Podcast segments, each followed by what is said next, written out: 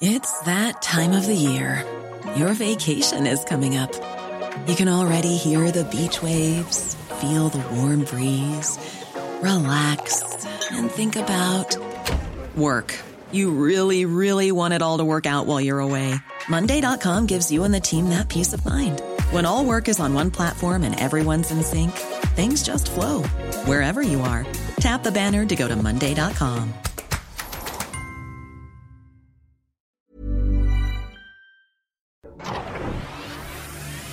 Heraldo Media Group presenta Periodismo de Emergencia con Arturo Rodríguez, Hiroshi Takahashi e Ignacio Rodríguez Reina. Con las reglas del oficio. Comenzamos. Bienvenidos a Periodismo de Emergencia, como siempre es un placer poder estar aquí con usted. Yo soy Arturo Rodríguez y, y, pues dado que tenemos una agenda cargadísima, rápidamente saludo a mis compañeros, empezando por Hiroshi Takahashi. Arturo Rodríguez, Nacho Rodríguez Reina, Mónica Reyes, muy buenos días. Ignacio. ¿Qué tal? ¿Cómo están? Y Mónica, Arturo, Hiroshi, pues ya listos para cerrar esta semana con la emisión de hoy de Periodismo de Emergencia, que estoy seguro que, que a todas las personas que nos están escuchando les va a parecer muy, muy atractiva. Es uh, una semana corta por el puente largo, pero muy intensa políticamente y Mónica Reyes, a quien saludo con muchísimo gusto, ya nos tiene los detalles del futuro próximo. Claro que sí, muy buenos días Arturo, Nacho, Hiroshi, amigos, pues a quedarse con nosotros la siguiente hora. Comenzamos. Futuro próximo. Es semana de puente largo por el 2 de muertos y las actividades se reanudan el miércoles. Sin embargo, es semana intensa en la actividad política y gubernamental del país.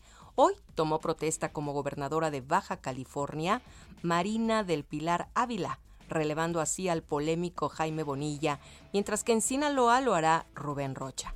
El lunes tomará posesión como gobernadora de Colima Indira Vizcaíno cerrando así las sucesiones en las 15 gubernaturas electas este año. Una vez pasado el asueto, la vida pública se reactiva con dos casos de alto impacto en materia de justicia. El miércoles se realizará la audiencia de imputación en contra de 10 exfuncionarios capitalinos implicados en el colapso de la línea 12 del metro. Ese mismo día está prevista la audiencia de Emilio Lozoya, en la que debe presentar pruebas de la corrupción que acusa a otros exfuncionarios de la pasada administración, una diligencia que se ha aplazado en cuatro ocasiones. El Poder Judicial se mantendrá en la agenda hasta el viernes, cuando se realice la audiencia por el caso de la Universidad de las Américas y la disputa con la familia Jenkins. Miércoles es fecha histórica en materia de trabajo, pues entrará en vigor el nuevo sistema de justicia laboral con la desaparición de las juntas de conciliación y arbitraje, la nueva responsabilidad del Poder Judicial que abrirá salas laborales y el inicio del Registro Público Nacional de Sindicatos. La nueva etapa queda marcada por un esquema de precarización, como lo es el de trabajadores de apps que ese día han convocado a un paro nacional. El jueves se cumplen dos años de la masacre de la familia Levarón en Sonora, en cuya memoria se ha convocado una marcha por las víctimas de la violencia en la Ciudad de México. Y finalmente, entre otros asuntos relevantes, el viernes comparece ante la Cámara de Diputados el presidente del Instituto Nacional Electoral, Lorenzo Córdoba, un acto de previsible polémica en el debate.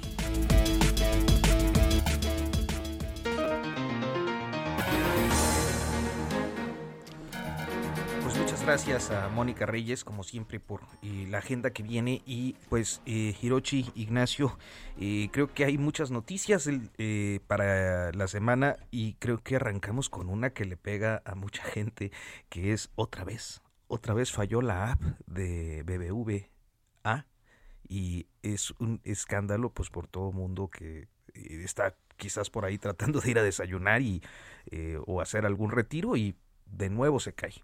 No van a poder pagar.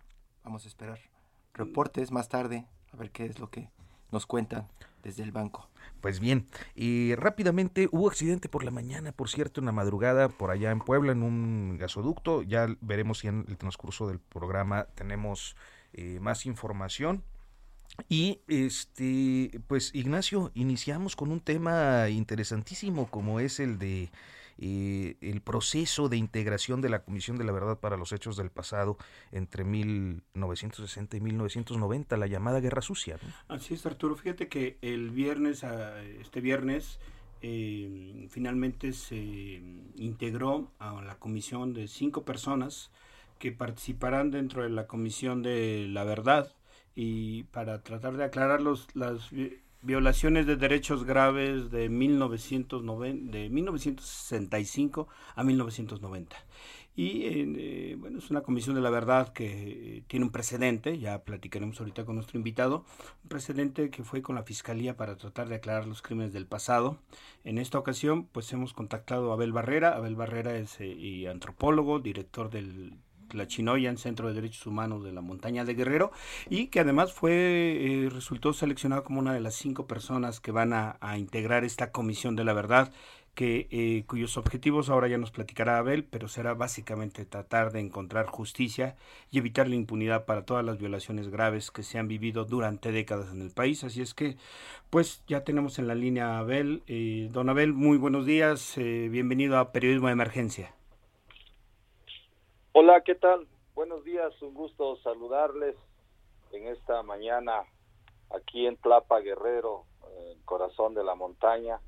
Con gusto estamos para poder platicar sobre estos temas que son de mucha relevancia para, para muchas familias, colectivos, sobrevivientes de lo que se ha llamado la guerra sucia. Don, don Abel, justamente, eh, ya tuvimos una experiencia eh, durante el gobierno de Vicente Fox, se trató de integrar una fiscalía para aclarar justamente crímenes del pasado, entre los que se encontraban obviamente toda la represión y la guerra sucia que hubo en, prácticamente en todo el país, pero particularmente en Guerrero, donde hubo pues tierra arrasada, es decir, eh, matanzas y, desapariciones extrajudiciales, torturas, en fin, una serie de atrocidades y de violaciones graves a los derechos humanos. Eh, don Abel, usted ha estado ahí justo en el centro de una de las zonas en las que han ocurrido estas, estas violaciones. ¿Cuál es su expectativa de esta comisión y por qué, si, si, nos puede compartir, por qué es tan importante revisar lo que ha ocurrido ya hace muchos años y cuyos perpetradores seguramente muchos de ellos ya fallecieron?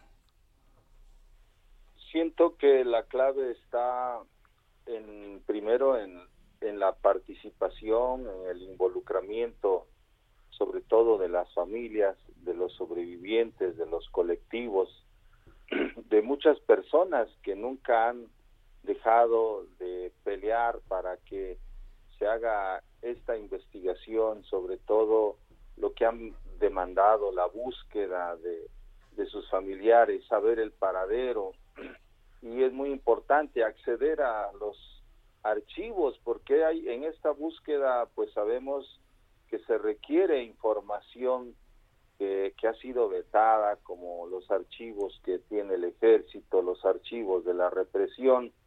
Eh, las familias han exigido eh, indagar dentro de las instalaciones militares, donde sucedieron hechos gravísimos, tragedias, hay testimonios de personas que vieron y que están desaparecidas en el campo militar número uno, en fin, los, los que, lo que pasó en pie de la cuesta allá con los vuelos de la muerte en Acapulco, en fin, hay muchos eh, lugares que se necesitan indagar por parte pues de, de las mismas familias, corroborar qué pasó, y de ahí la necesidad de que se que esta comisión de la verdad para estos años de la guerra sucia es muy importante obviamente se tiene que retomar lo que se hizo con mm.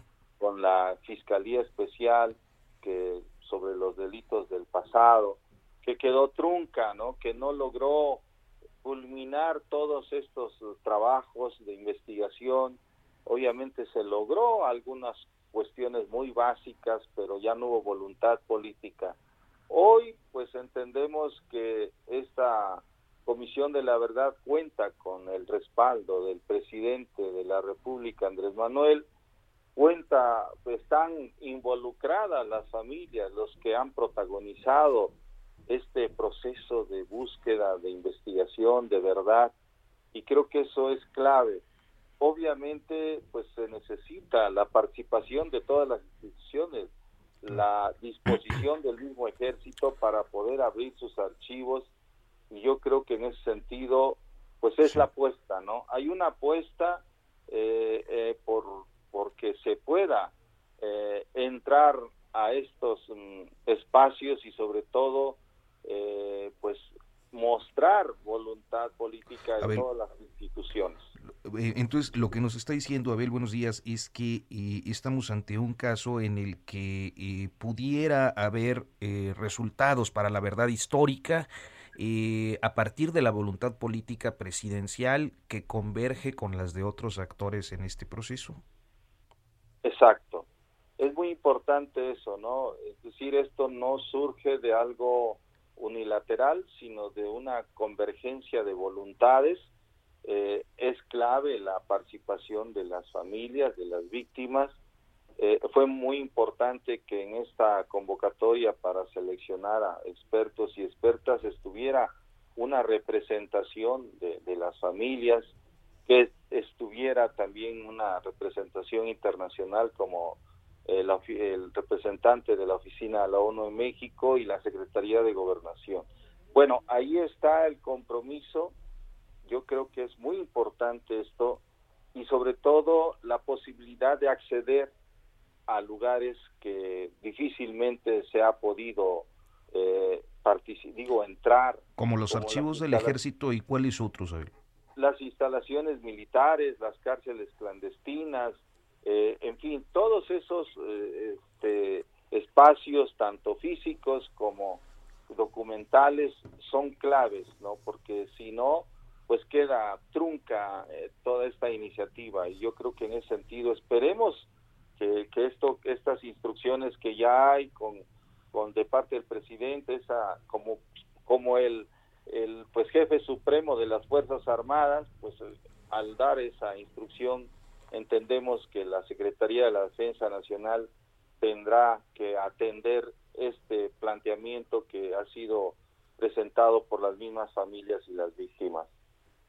Eh, don Abel, ya nada más para cerrar la conversación, eh, Sabemos que históricamente el ejército ha mantenido sus secretos, esos secretos oscuros, y que no ha habido ninguna luz para tratar de encontrar los responsables de las matanzas, de desapariciones, los vuelos de la muerte que usted decía que era llevar a los detenidos y tirarlos en medio del mar, probablemente asesinados o todavía con vida. Eh, realmente, eh, ¿cuál sería la clave para que hoy sí el ejército se abra y deje que eh, se conozcan las atrocidades que se cometieron? Bueno, yo creo que el punto central que siempre quedó trunco en estos esfuerzos es que pues realmente eh, de parte del ejército no ha habido esta disposición de, de que se pueda acceder a los archivos de la represión. Yo creo que ahí es donde está como el, el núcleo duro el núcleo duro para poder acceder a la verdad. Y yo creo que en ese sentido, pues va a ser muy importante que como comisión y como pues el grupo de familias de sobrevivientes se pueda entrar a, estos archivos, ¿no? Es decir, es muy claro que, que este pues se conozcan todos los, los archivos de lo que fue el CISEM, de lo que ha sido los archivos del ejército. Para nosotros eso es muy importante porque ahí está como el, la, toda la información que muchas familias ya conocen, ¿no? Pero falta constatar, es decir, tampoco es una cuestión que no se sepa, se sabe por las mismas familias que anduvieron indagando, ahora se trata de tener elementos, pruebas contundentes, ¿no? De, de proporcionar información, el mismo, la misma información de la CNDH, de la recomendación que tuvo, eh, de la 26-2001. Bueno, pues son, ya son, ya hay, ya hay materia. Falta, Pues- obviamente, profundizar en estos asuntos, tener más datos para que puedan ser justiciables los casos que están pendientes o que son la mayoría de casos para que pueda la autoridad competente hacer las investigaciones correspondientes. Pues Abel, eh, le agradecemos mucho a Abel Barrera, director fundador del Centro de Derechos Humanos de la Montaña Tlachinolan. Muchísimas gracias. Mucho gusto, estamos Muchísimo- para servirle. Saludos. Muchísimas gracias, don Abel. Muy buenos Hasta días. pronto. Periodismo de emergencia. Con las reglas del oficio. Veíamos que el 3 de noviembre eh, pues está una vez más eh, citada la eh, audiencia para Emilio Lozoya Austin, eh, aplazada en cuatro ocasiones, Hirochi. Sí, la pregunta es, ¿se volverá a aplazar o qué es lo que pasará? Ya no tendrá más tiempo, más espacio para seguir alargando pues estas, estas eh, preguntas que todo el mundo se está haciendo alrededor del caso de Emilio Lozoya. ¿Qué es lo que va a pasar esta semana, Nacho? Bueno, pues justamente, eh, bueno, pues veremos si el juez una vez más entra en esta complacencia eh, en acor- eh, acorde con, con también la actitud de la Fiscalía General de la República y le dej- siguen permitiendo que, que Emilio Lozoya pues lleve una vida tranquila, cenando en restaurantes de lujo, este, pues paseándose, ¿no? O le podrán un ultimátum y sabremos si realmente esta fiscalía, me parece que es un tema clave, si esta fiscalía alguna vez habrá eh, hará intentos por llevar a la justicia o simplemente estarán alargando el tema este hasta el infinito. Colega, compañero, amigo en la redacción del semanario Proceso, Juan Omar Fierro, muchas gracias por tomarnos esta comunicación para hablar del asunto Lozoya. Arturo, Hirochi, Nacho, pues muy muy buenos días y, y bueno, eh, gracias por el espacio. Buenos días, Juan Omar. Pues es lo que nos preguntamos, ¿qué va a pasar esta semana? ¿Por qué la atención está puesta en el 3 de noviembre alrededor de Emilio Lozoya? ¿Y por qué también, pues, pareciera que desde el gobierno están como ignorando la importancia del asunto? Pues bueno, este 3 de noviembre, como bien lo adelantaba Arturo, este, pues está programada la audiencia, ¿no? Esta audiencia, eh, pues ya definitiva para saber si en el caso de Emilio Lozoya, eh, pues se cumplen, ¿no? Los, digamos, los acuerdos o los eh, los eh, pues lo, lo que marca la ley en el sentido de que los criterios de oportunidad se otorgan a cambio de información relevante para imputar a personas que estén relacionadas con otros eh, delitos, pero que son superiores jerárquicos de la persona imputada, en este caso Emilio Lozoya Austin, ¿no? Como podrían ser, eh, y este es un tema que está a debate, el secretario de Hacienda, o como podría ser el expresidente de México, Enrique Peña Nieto. Eh, también en esta, en esta audiencia se tiene que definir, por ejemplo, eh, qué bienes o qué tipo de eh, garantías está ofreciendo Emilio Lozoya eh, en el sentido de que pues no se trata solo de que impute, sino que también eh, eh, él, él mismo eh, pues haga entrega de bienes que presuntamente habría eh, obtenido de manera ilegal por eh, eh, por estos delitos que está reconociendo, porque a final de cuentas eh, de eso se trata el criterio de oportunidad, ¿no? Reconocer delitos propios, confesar delitos, por así decirlo, pero señalando quiénes más participaron o quiénes más estuvieron involucrados. Tiene que presentar Entonces- como acusaciones y también pruebas, ¿no? Es básicamente lo que se está esperando ya desde hace meses. Exacto. Él ha presentado solamente declaraciones ministeriales, ¿no? Ni una Estas prueba. declaraciones ministeriales que conocimos, pues ese es solo una primera, un primer paso, pero no está presentando las pruebas.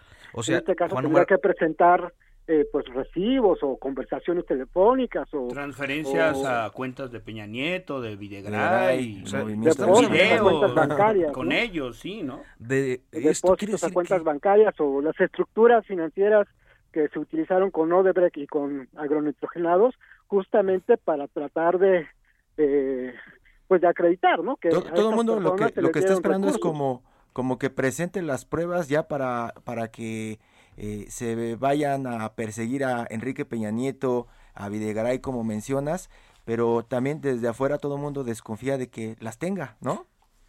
Pues sí, porque no no ha habido esta, hasta este momento no sabemos realmente si las tiene o no.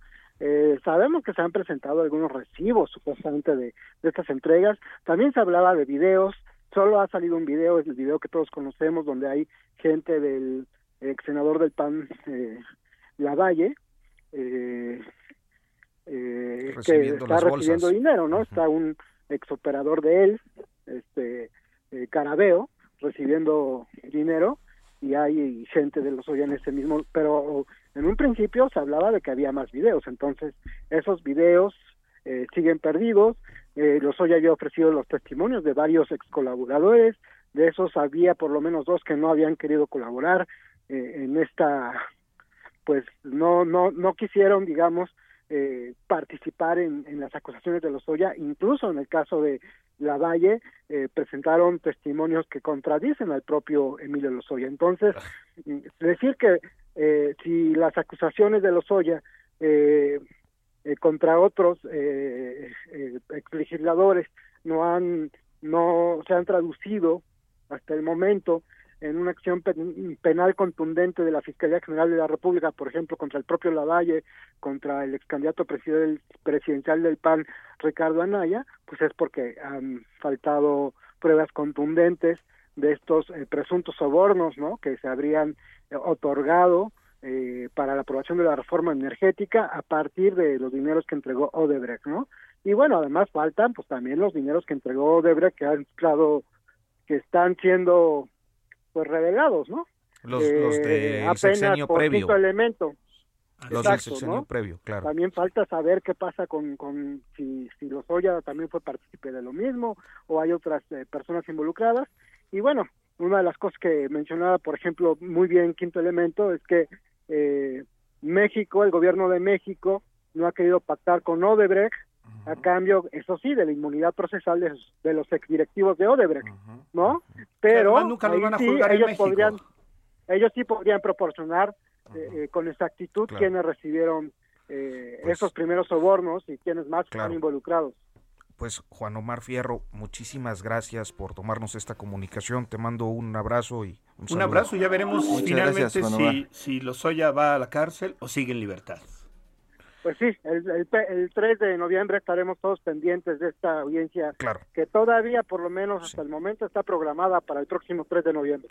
Muchísimas gracias, Juan Omar. Hasta pronto. Un abrazo. Gracias. Y bueno, nada más añadir, 200 familias fueron desalojadas del ducto de la explosión. Hoy hay un fallecido hasta ahora reportado. Vamos al corte.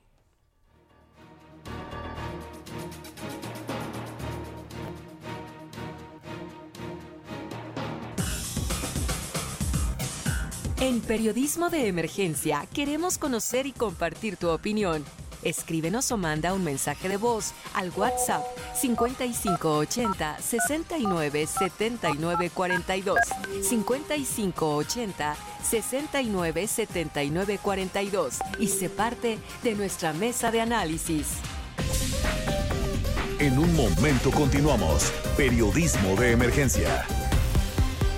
Heraldo Radio. La HCL se comparte, se ve y ahora también se escucha. Regresamos con las reglas del oficio.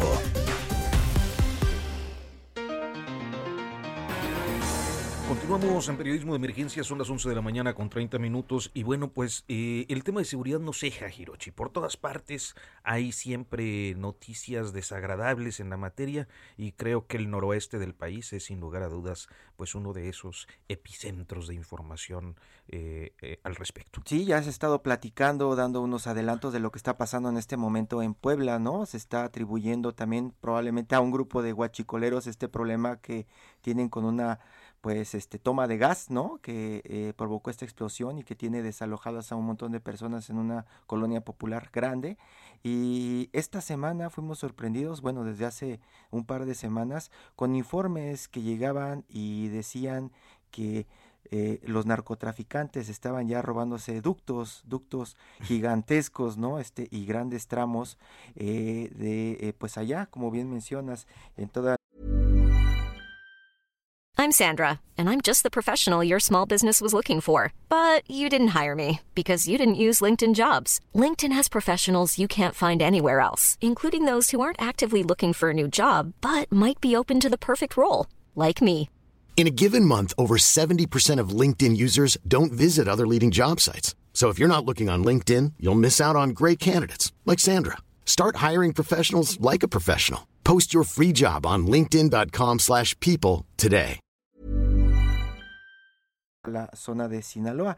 Y esta semana, eh, Juan Vélez Díaz, director regional de, de la Organización Editorial Mexicana allá en Sinaloa, eh, pues eh, nos confirmó a través del reportero Martín Durán de allá del Sol de Sinaloa que las autoridades ya están investigando este asunto del poliducto de petróleos mexicanos que se llevaron, nada más para que se den una idea, son 18 kilómetros de longitud. Completito. Completito. O sea, no hay manera de que no se vea cómo, cómo es que están... y, y- y en algún momento algunos eh, comentaban de lo, lo difícil que era pues perforar un, ¿no? un, un tubo con gasolina, con petróleo, con gas, ¿no? Y no morir en el intento. Pero imagínense ahora estarse robando descaradamente 18 kilómetros de, de, de infraestructura, pues eso ya creo que supera cualquier escenario que podíamos tener de el alcance de, pues, dicen narcotraficantes. Juan Vélez Díaz, buenos días. Hola, ¿qué tal, Hiroshi? Eh, Nacho, buenos, buenos días. Aquí saludándolos este domingo ya con un nuevo horario, ¿no? con un nuevo horario y pues tú desmañanándote también porque desde donde nos contestas tenemos una hora de diferencia por lo menos, ¿no, Juan? Así es, así es, y una hora de diferencia. Y los estaba escuchando. Eh, es importantísimo lo que acabas de decir, Hiroshi, porque aquí la clave está en la diversificación del negocio criminal. Es decir, la delincuencia organizada no solamente es narcotráfico tráfico de drogas. Aquí hay un sector que ha tenido su desarrollo en los últimos 12 años a partir del último trecho del sexenio de Felipe Calderón, eh, con algunos episodios en Michoacán, que se desarrolló en el sexenio de Enrique Peña Nieto y que hoy tiene su auge, que es la diversificación de la delincuencia organizada en el sector energía. Sí, no solamente en el tema del robo de combustible, eh, léase gasolina, gas, sino también en algunos eh, minerales que sirven para las nuevas industrias de este de este siglo no Eh, el tema ahí clave es de que aquí a diferencia de otros estados este poliducto que se robaron es un poliducto que salió fuera de servicio hace ya algún tiempo por precisamente por lo que acaban de mencionar por el robo de combustible por el huachicoleo. Es un poliducto que comunica el norte de Sinaloa, el municipio de Ahome, donde se encuentran los mochis, y el puerto de Topolobampo, un puerto estratégico para el desembarco de mercancías en esa zona del Mar de Cortés, hacia el sur, hacia Culiacán, son poco más de 220 kilómetros, pero este tramo, este tramo se encuentra en una región que digamos que puede ser la frontera entre el control de la delincuencia organizada de los distintos grupos alrededor del clan de los Guzmán. Entonces, aquí lo que nosotros publicamos fue precisamente la iniciación de una investigación de las autoridades, pero no precisamente, Nacho, Hiroshi, de los eh, responsables directamente que tendrían que hacer lo que es la Fiscalía General de la República, sino Pemex y la Sedena. La Fiscalía ha brillado por su ausencia, este, este ba- bache en que está la Procuración de Justicia, se traduce en eso, ¿no? Su, su, su, su ausencia eh, muy, muy visible en la investigación de esto, que es clave para entender la las dinámicas del crimen organizado. Se mencionaba en algún momento, Juan, que era el cártel Jalisco Nueva Generación, pero eso sería como pues impensable en tierra de El Chapo, ¿no? Pues claro, es como decir que Al Qaeda está en la Condesa, o sea, es irracional, ¿no? Es totalmente, no, tiene pies ni cabeza, o sea, es, el epicentro de, de- de- de- las operaciones de, del clan de los Guzmán eh, al norte de, de Culiacán. Es una zona donde prácticamente no pasa nada sin que alguna de sus, eh, de sus grupos se entere. Y lo más llamativo es que ocurre en una zona donde hay una unidad del ejército, que es el 42 eh, Batallón de Infantería, que pues eh, brilla por su ausencia, brilla por su ausencia la presencia militar, eh, porque este tipo de poliductos están considerados pues de seguridad nacional, ¿no? Es una estrategia de vigilancia que no es de este sexenio, que viene de sexenios atrás, parte de la orgánica de la Defensa Nacional en sus unidades de tropas desplegadas en territorio tiene que ser, tiene que ver con esto, o sea, de- parte de, su orgánica es vigilar este tipo de eh, eh, pues eh, zonas estratégicas, ¿no? Pero bueno, aquí lo más eh, llamativo, lo más pues extraño es precisamente que se dio delante de todas las autoridades municipales, estatales, y nadie hizo O sea, nada. no es fácil mover 18 kilómetros de ducto, Juan, ¿no? Imagínate de Perisur al Toreo, ¿no? Que, que una obra, o sea, es- sí, digo, o sea, y saca los tubos del de Perisur al Toreo sin que nadie se dé cuenta, es imposible. Oye, es Juan. imposible. Sí. No, no, no, sí. es- y Juan, ¿y a dónde apunta? ¿Cuál es, digamos, un poco a partir de lo que ustedes han investigado, nuestros colegas y tú mismo coordinado la investigación, hacia dónde apunta ese, ese, ese poliducto que, como tú dices, es como si se lo robaran de norte a sur de la Ciudad de México, eh, a la vista de todos y sin que hubiese ninguna alerta? eh, ¿Para qué? O sea, ¿cuál es el propósito estratégico del robo de este ducto?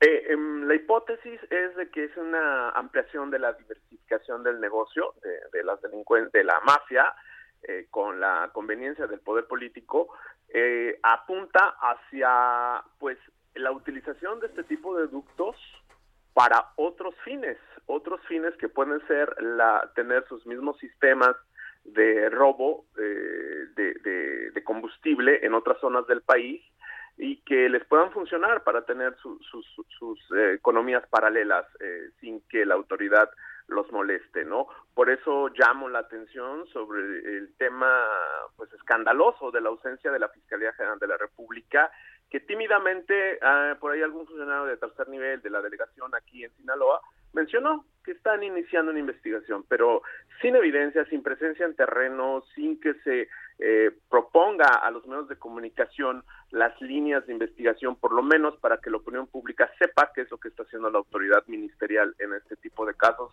que son casos, Nacho, Hiroshi, muy delicados, muy delicados porque ya nos está hablando de otro estadio, de otro escalón en la delincuencia. Y de otra escala incluso de ganancias, ¿no? Porque, digamos, el, el- el robo y la comercialización de combustible, gas, petróleo, gasolina, en realidad está, estamos hablando de cantidades que muchísimo, muy superiores a lo que podría dejar el, el tráfico de drogas, ¿no?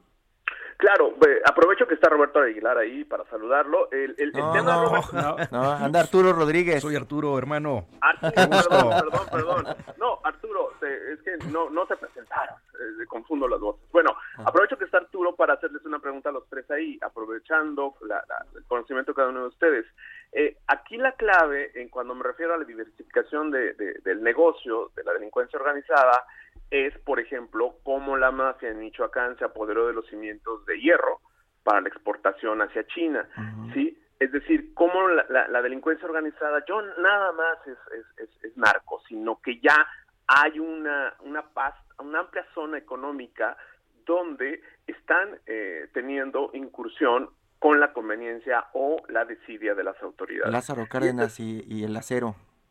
Exacto, esta es una llamada de atención para la opinión pública, para los especialistas, porque si están haciendo esto delante de todas las autoridades, otra cosa no pueden hacer. Habría, habría que mencionar también que, que la verdad la tendencia es muy peligrosa porque el crimen organizado ocupando zonas económicas, por ejemplo, estoy pensando en la producción de aguacates de Michoacán y Jalisco, ¿no? exacto, Donde hay una ocupación por la fuerza ilegal, despojo, extorsión, de una riqueza eh, que está pues cimentada en actividades eh, legales, como sería la producción de aguacate eh, en esa zona, eh, la producción de hierro, en donde literalmente robaban de las minas para los, eh, los cargamentos de yacimiento para enviarlo. Y bueno, estamos hablando hoy de robar un, un ducto de este tamaño, de esta, te habla de un nivel distinto y me parece, y, y creo que vale la pena mantenerlo en la conversación, que es un tema cuya,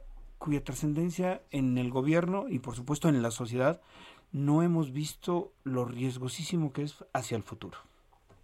Así es, qué bueno que lo mencionas, Nacho, porque sí estamos hablando de, de- de una falla sistémica en la investigación de los delitos del ámbito federal, en la Procuración de Justicia, incluso en el ámbito del Foro Común a nivel estatal, y que ya se traduce precisamente en esta conveniencia para que las mafias organizadas actúen fuera de los ámbitos que normalmente la crónica roja registra y ya son otros otros escenarios donde eh, tiene que ver la cuestión económica, la cuestión geopolítica de los de los eh, territorios en, nuestra geografía nacional tan ricos en diversos productos y recursos naturales. Entonces, la incursión de las mafias organizadas del crimen en estos ámbitos ya nos coloca en un punto de análisis distinto a lo que ha sido la narrativa en cuestión de crimen organizado hasta este sexenio, ¿no? Pues bueno, perdón, este Juan Vélez Díaz, muchísimas gracias por tomarnos la, comunicación. Te mando un saludo muy afectuoso. Juan, un gran abrazo, muy buenos días. Buenos días, Nacho. Gracias, Juan. Hasta pronto. Abrazos. Todo menos fútbol. Con las reglas del oficio. Pues esta semana creo que una de las polémicas, bueno, dos polémicas que se dieron, eh, tuvieron en el centro a, un buen amigo, eh, Carlos Vallarta, eh, comediante, estando pero de izquierda, dice Richie O'Farrill. Manix, qué gusto saludarte. ¿Cómo, pues ¿Cómo le va, maestro? Muy buenos días, estamos aquí en cabina, Hiroshi Takahashi, Ignacio Rodríguez Reina y, y yo, y pues bueno, pues para empezar sería interesante este, que nos cuentes este asunto, cómo te fue con la polémica de Chespirito. Pues se salió un poquito de control, creo yo, con algunos... No querías usar tanto ruido, ¿no? No, no, no, para nada. Eh, empezó este esta esta cosa y la verdad es que no se salió de control por muchos lados y cuando me di cuenta ya estaba yo ya en medio de un montón de dimes y tiretes con los que no tenía, no quería tener nada que ver, pero bueno. ¿Qué, fue lo que comentaste, Carlos, para los que no están muy enterados de esta polémica y qué es lo que querías decir? Eh, estábamos en una entrevista y empezaron a hablar al respecto de cómo era el humor en México. Y uno de los conductores eh, comentó su punto de vista muy personal al respecto de, de Chespirito y, de ahí me preguntó más o menos qué opinaba yo al respecto. Y pues quise ser lo más puntual y lo más eh, literal que pude y, dije que Chespirito me parecía que era como una de las peores cosas que le había pasado a la comedia en México y que yo no dejaba que mi hijo lo viera por cuestiones eh, personales, por temas que tenían que ver con cómo había actuado él cuando estaba vivo y pues nada, o sea, muchas personas tomaron la nota y, lo pusieron así, este, Carlos Vallarta dice esto y esto y esto y esto. O sea, me sorprende mucho que la, la, mayoría los de los temas de los las notas era este hombre que no es nadie dice que Chespirito no era nada. Entonces, si no soy nadie, ¿para qué vergas me están diciendo la nota, ¿sabes? Entonces, no, no entiendo cuál era el tema y cuál era el problema, pero se salió mucho de control, mucha mucha nota muy tendenciosa al respecto, la verdad. Estabas hablando de corrupción política, me entiendo que ese era el, el motivo de la entrevista, ¿no? Sí, hablamos de, de, cómo era la cultura de la corrupción en, en el país eh, y la verdad es que la plática iba muy chido y esta pequeña frase fue, no sé, un minuto de una entrevista muy sabrosa que, que tuvimos como de 50 minutos, una cosa así. Pero además porque tú pusiste, Carlos, yo creo que en el centro de un hecho incontestable, es decir, Chespirito, Chespirito de, de, alguna manera ideológicamente y de manera profesional fue a avalar a gobiernos de extrema derecha, dictaduras, la dictadura de Pinochet en Chile y la dictadura de Videla en Argentina, y lo hizo con mucho gusto. Y eso es incontestable, eso fue lo que tú dijiste. Yo lo que dije fue justamente eso, o sea, yo no dejo, o sea, lo, dije muy, ahí está la, la nota, o sea, si la gente lo quiere ver es, me preguntaron y dije, yo no quiero, no suelo ser tan clavado, pero a veces me clavo mucho y no quiero que mi hijo vea Chespirito por esto, por esto y por esto. Y, y di, mi opinión al respecto de un tema que no está discusión, o sea, como dices, ahí están los hechos de que el tipo fue estuvo en Chile, estuvo en Argentina, Videla, Pinochet y creo que estés o no estés de acuerdo son hechos que no se pueden negar, ahí están. Carlos, y, el, comentario creo que más eh, llama la atención es eh, lo peor que le pudo pasar a la comedia mexicana.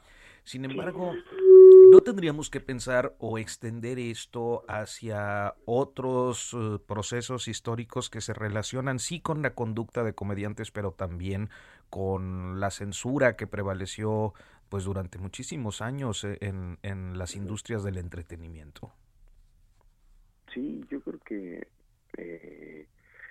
mi opinión al respecto pues no no se mueve ni mucho menos o sea yo creo que no es algo o sea el, el tipo tenía una comedia que para mí no no representaba algo que tú digas ¡oh! qué impresionante qué grande qué eh, repetitivo por donde uno lo vea y simplona por otros lados y no no creo que yo personalmente cambie mi postura al respecto solamente por este tema tan amarillista y ahí Gustavo Adolfo Infante diciendo sus cosas. Entonces, creo que eh, es mi opinión y tiene un punto y quien lo quiera ver bien, quien no lo quiera ver ya diste elementos hasta para que cuestionen de pronto, no sé, a, las personas que te contratan, Carlos, ¿esto ya te ha generado algún tipo de problema? No sé, de pronto que el periodista de espectáculos le pregunte a un eh, directivo de Netflix, oiga, ¿por qué tiene a Carlos Vallarta entre su equipo? No, no, no, solamente han sido, repito, me parece que era muy tendenciosa la nota justamente porque no pasó de redes sociales, dimes, diretes y cuestionamientos y señalamientos, la verdad es que muy torpes a mi parecer, pero no, no, no, pasó de ahí afortunadamente. y, yo me preguntaría si, Chespirito queda eh, en ese lugar, ¿qué dirás entonces de Derbez y de Jorge Ortiz de Pinedo y todos esos personajes? Pues mira, mejor no me preguntes. Porque no, no, no, ya te preguntamos, ya responde. van a empezar ahí con cosas. Yo creo que el punto de vista de muchas personas, o más bien de quien sea, es válido al respecto de cualquier tema.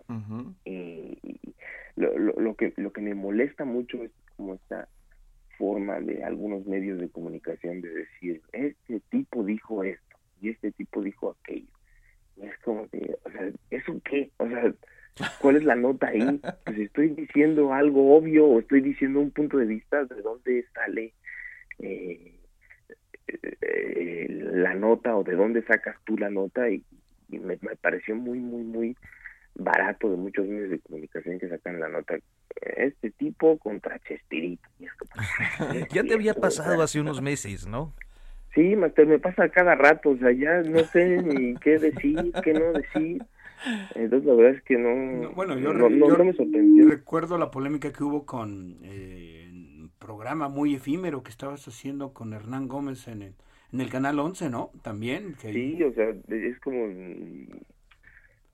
Eh, no sé, a veces pienso que el, medio de la, no sé, de, entretenimiento en México no puede una persona decir su opinión tal cual porque entonces salen este tipo de notas, repito, para mí tendenciosas y a veces es difícil, la verdad es que sortear como es está.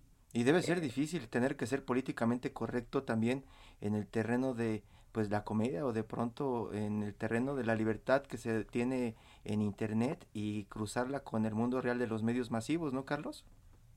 Sí, pues es que más bien son cuestiones que ellos tienen y no, me parece a mí que haya, al menos lo, lo pienso de ese modo, no hay una forma de entender cómo es la relación con los medios de comunicación, porque puedes decir una cosa y no pasa nada y después dices otra cosa y lo sacan de contexto o lo ponen de un modo muy específico para que eh, la gente le dé clic a sus notas en la página de internet. Entonces, la verdad es que no, no tengo la menor idea eh, cómo manejar este tipo de cosas. Después yo creo que ya no voy a decir nada. Master Carlos, esta semana estamos enterados de que vas a publicar un artículo en el Post. Post Opinión. Cuéntanos más o menos de qué va, adelántanos un poco. Sección de opinión en español de The Washington Post. Eh, sí, eh, estamos eh, trabajando obviamente con el medio para publicar ahí una opinión que les pareció a ellos puntual al respecto de la relación que tuvo eh, Gómez Bolaños con las dictaduras justamente sudamericanas en los 70s y 80s. Y me, me, me gustó mucho que me invitaran a trabajar con ellos. Nos pusimos a, a escribir, a ver fuentes y obviamente expresar mi opinión al respecto que digo, no es algo que lo esté pensando yo todo el tiempo, pero eh, como, como dije justo en esa entrevista, no soy tan clavado, pero yo no permito que mi hijo consuma ese producto. Y ya que se abrió el debate, sí, y, y, y, y, cuando llegue, Carlos, ese texto a Brasil, donde es conocido como Chávez, cuando llegue a Chile, pues vas a tener también eh, la lluvia de ataques desde el sur de América. Sí, que son fenómenos curiosísimos donde el Chavo del Ocho es prácticamente un objeto de culto. Yo, toda Latinoamérica ha tenido oportunidad de estar en diversos países y en todos esos países es un objeto de culto y yo me sentía un poco como un outsider extraño. Acosado cuando te preguntaban por el chavo. Pues me preguntaban, digo, pues sí, pues ahí está. Pero no, no, no, es un objeto de culto prácticamente intocable. Sí, tienen una adoración muy rara por, por, el personaje, por el, actor y eh, no sé, o sea, creo que a nosotros nos toca verlo desde esta parte de, de, la dinámica con este tipo, porque la verdad es que sí es, es una vaca sagrada en algunos países y no tenía la menor idea de que iba a provocar esto que pasó, la verdad. Me he metido en menos problemas por hablar de Dios, por hablar del aborto. Nunca me había metido tanto. De la Virgen. Exacto, Master. Oye, Carlos. Andas en un montón de cosas, cuéntanos, falso profeta, rebelde comodino, hoy nos tomas la llamada en Mexicali, tienes el especial de Netflix, cuéntanos, ¿qué, ¿qué viene? Pues mira, estamos en la gira Rebelde Comodino, tenemos varias fechas, las eh, fechas están en carlosvallarta.net y el especial nuevo de Netflix se estrena el 18 de noviembre para que la banda lo vea, eh, nos diga qué le pareció, justo yo le, repito, no sabía que iba a hacer tanto ruido y hasta ni especial hablé al respecto de lo que pensaba sobre espíritu. Ya, ahorita me estoy arrepintiendo, ¿sabes? Porque... No, no, no, Master, usted no se arrepienta nunca. Ahora danos tu opinión de Derbez y ya le cambiamos el rumbo a la conversación. Master Vallarta, el, el 13 de noviembre, eh, una fecha muy importante en este país, porque y, especialmente para nosotros, para ti, para mí. Sí, este, lo hemos hablado, Master. Lo hemos hablado porque ambos cumplimos años en esa fecha. Ah. Este, no por el, No solamente nosotros, Master, ¿eh? el presidente cumple años el mismo día también. Exacto. Este, y ese 13 día, de noviembre. Ese día celebras eh, con show en Ciudad de México. Así es, en el Auditorio BB, antes Blackberry, estaremos ahí presentando en Ciudad de México para la gente que quiera ir a ver. Pues, maestro Carlos Vallarta, un gustazo que nos hayas acompañado. No, al contrario. Muchas gracias, Carlos, y, te escuchaste muy políticamente correcto en esta ocasión. gracias. Un abrazo, hasta, luego, buenos días. Y bueno, pues llegamos uh, al final de, de esta emisión. Y Hirochi, Ignacio, muy buenos días. Muy buenos días, Arturo. Tenemos dos mensajes del público. Si alcanzamos, no, no alcanzamos. Héctor rápidamente vamos a mencionar, porque sí, efectivamente. Hay uno que dice que el señor Sarmiento, que nos escucha todos los fines de semana y nos manda a saludar, saludos de regreso. Y desde Morelos. Desde eh, Morelos. un matrimonio también, muy. Eh, hasta pronto.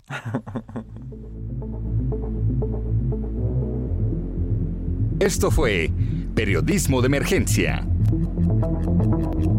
Con las reglas del oficio. Heraldo Media Group.